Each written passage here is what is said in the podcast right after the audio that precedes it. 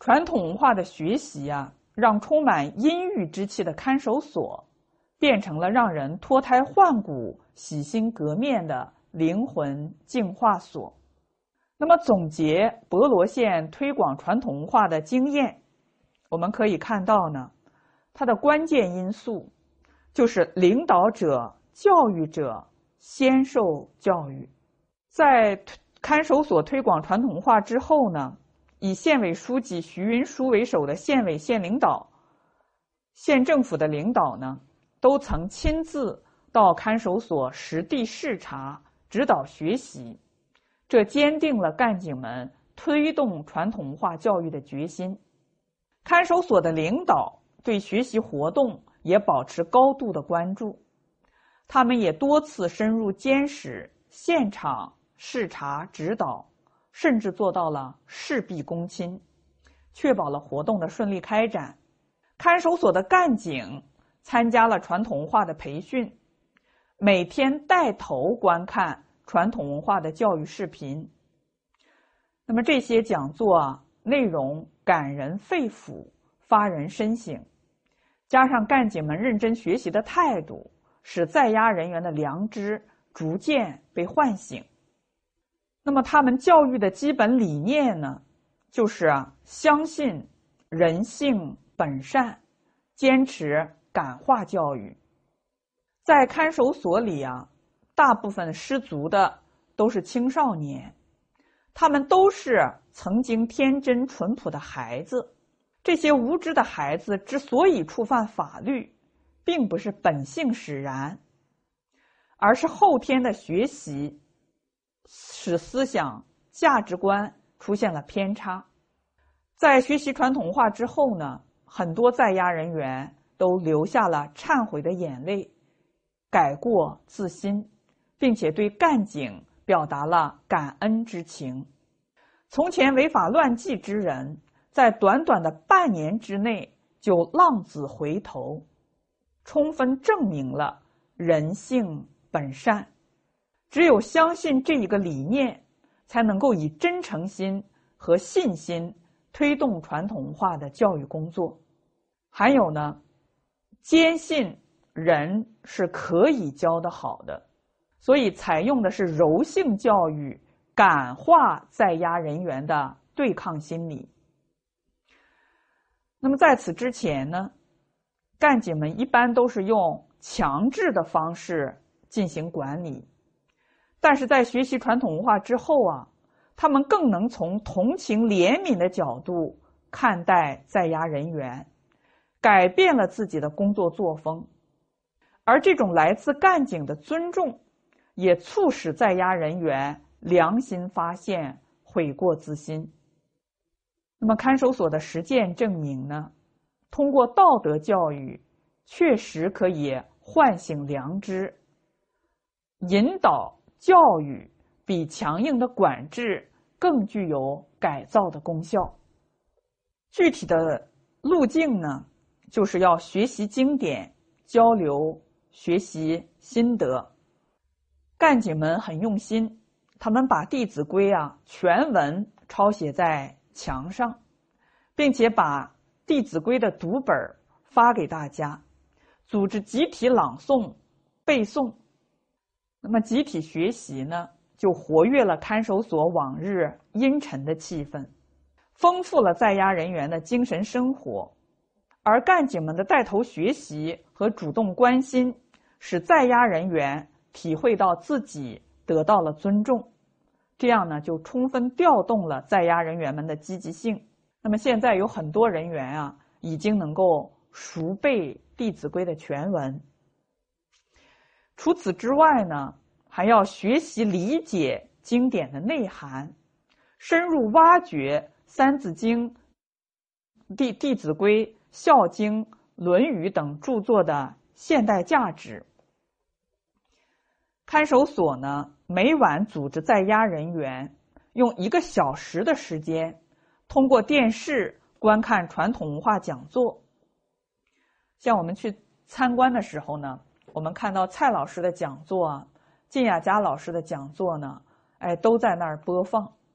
那么大家看了这样的讲座之后啊，善心被提起来了，伦理道德的观念树立起来了。特别是这些讲座呢，能够结合实际生活，阐述传统道德观念的本质。比如说，行孝，但是不能够愚孝；讲忠信，但是不能够追求江湖义气等等。有的在押人员曾经是黑社会的成员，在学习讲座之后啊，心生恐惧不安，甚至有人啊主动供认了自己曾经杀人的事实。这在没有学习传统文化以前是绝对不可能的。此外啊，还组织在押人员撰写交流学习心得。看守所在。一三年十月决定鼓励在押人员投稿，分享学习《弟子规》的心得。在这些文稿之中啊，在押人员们表达了自己真心悔过和痛改前非的决心，也意识到做人只要能遵守《弟子规》里面的教诲，就完全可以避免牢狱之灾。看守所呢，每天安排两到三个人上台发言，与大家交流学习心得，还将在押人员写的文稿进行编辑，推出了学习园地，利用简报以图文并茂的形式展示大家的学习体会。那么从这里我们看到呢，对传统文化教育的信心是看守所成功的。关键，肯定人性本来良善是传统文化教育的起点和基础。所以人呢，确实是可以通过圣贤教育教好的。所以中国古人一直秉持建国军民、教学为先的理念，这呢也是传统社会齐家治国平天下所秉持的信念。那么，对就道德教育而论呢，上行下效才是最好的教育方法。所以说到教啊，它确实不是言教，而是身教。在晏子上就记载，齐景公啊向晏子来请教，说明王之教民何若？圣明的君主是怎么样来教导人民的呢？晏子怎么回答呢？晏子说：“啊，明其教令而先之以行，养民不苛而防之以刑。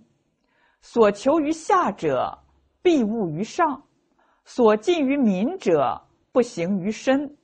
故下从其教也。”意思是说呢，首先要使教育明确，法令也明确。做君主的人要率先垂范，对待人民不能很苛虐，要用刑罚来防止他们作奸犯科。要求臣民做到的，上面的人，也就是君主和领导者。必须首先要做到，禁止人民不去做的，那自己也一定不去违犯。这样的话，属下才能够服从他的教诲。所以，领导者和教育者先受教育，这是教育成功的根本所在。那么，在贞观初年呀，有人上书给唐太宗，就讲到啊。说希望朝廷能够啊去掉一些佞臣。唐太宗干了之后就说了：“他说我所任用的都是贤者，你觉得谁不是贤者呢？”结果这个臣子就说了：“他说我从小在乡间长大，我目前也判断不出谁是贤德的人，谁是奸佞的人。但是呢，可以请陛下。”有一天，故意装作很生气，然后讲一些不正确的话。因为你很生气，看看有没有人敢不惧怕你的雷霆之怒，还敢对你犯言直谏。那这样的人就是正直之人。假如你很生气，讲的话还不正确，还有人随顺你、奉承你，那这个人就是佞臣。你啊，通过这一个方法就看看得出谁是奸佞之人。那么这个方法好不好呢？我们看太宗啊是怎么样应对这个事情的。太宗对当时的大臣封德仪说：“啊，流水的清和浊就在它的源头，国君是政治清明的源头，臣子百姓就像流水一样。现在我这个国君。”自己要先用诈术，那不是故意演戏吗？故意演戏还要测出臣子的正直。我当君主的已经不正直了，还要测出臣子的正直，有没有这个道理呢？这就好比是源头是污浊的，还希望流水是清澈的，这从理上是讲不通的。所以你看呢，太宗他很有正气，他能够明辨是非。但是我们呢，我们假如没有看到后面这些话呀，还可能认为这个臣子的方法挺不错的。那么太宗还举到啊，历史上的一些著名人物，比如说魏武帝，也就是曹操。太宗看了曹操的一些历史啊。就觉得他诡计太多，很不认同他的这些做法，觉得上位者作为一个国君呢，这样做事情就很难教化老百姓。曹操怎么做事情啊？为什么不能够学曹操啊？因为曹操是宁可我负天下人，也不可天下人负我。这个就不能学，我们应该学什么呢？应该学范仲淹，“先天下之忧而忧，后天下之乐而乐”，这样我们的心胸啊就拓展开了。所以太宗他不认同这样的一些权术、诈术。当然，太宗啊，他也是很讲人情事理。他对上书的人说：“我欲使大信行于天下，我是想用大信呢，诚信在天下呢立足，不欲以诈术来教化百姓。所以轻言虽善，你讲的方法虽然不错，朕所不取也。”但是我不能够采用。他没有一下子全部否定这个臣子，还是鼓励他提建议。但是他也借着这个机会教育了他的臣子，决定不能够用诈术。所以我们看整部《中庸》啊，强调的就是一个“诚”字。古人说：“至诚如神，至诚感通。”而不是用诈术、诡计等方法获得成功。所以我们学了圣贤经典呢，就能够明辨是非。在我们社会上流传着很多厚黑术啊，什么诡诈方法呀等等，这都不是正道，那都是芝墨而已。所以呀，要教民，首先领导者要受教育。所以我们翻开四书五经，几乎没有看到哪一句话是教导老百姓的，全都是劝导领导者和君主的。那么百姓怎么受到教化呢？实际上是从领导者的一言一行、一举一动之中学到的。所以，首先需要教育的是君主，是领导者。那我们自己啊，本来心量很狭狭隘，本来做事很计较，本来呢觉得做事很辛苦。但是我们看到我们尊敬的师父上人，已经年近九十岁，为了世界和平、宗教团结、传统文化的弘扬，不远万里、千里迢迢、万里迢迢的到世界各地去周游。那你看到这样的言行举止，你还会有计较吗？你还感觉到辛苦吗？所以，老人家的一言一行、一举一动，都是提起我们年轻人对传统文化的使命感。那么，这呢，就是身教胜于言教。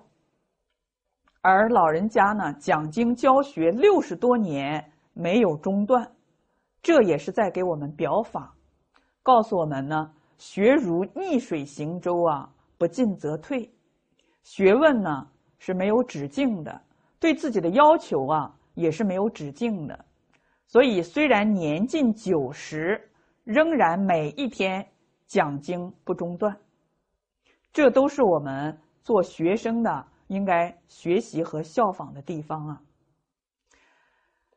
所以古人说：“言教者诵，身教者从。”你用言语去教导他，但是自己没有去做到。他就会有争讼，有逆反，说你都没有做到，有什么资格教我呢？结果呢，你自己不去说他，自己一言一行、一举一动全都符合孝悌忠信、礼义廉耻，那么下属啊，他就从你的身上学到了孝悌忠信、礼义廉耻。所以，这个博罗县的看守所之所以在短短的时间能够取得良好的效果，关键的关键就是从县委书记一把手到看守所的所长，还有啊干警，都对传统文化有坚定的信心。正是他们坚持不懈的努力，坚持领导者和教育者先受教育，发挥了以身作则的榜样作用。才使看守所的教育啊取得了如此良好的效果，这确实是值得我们学习和效仿的。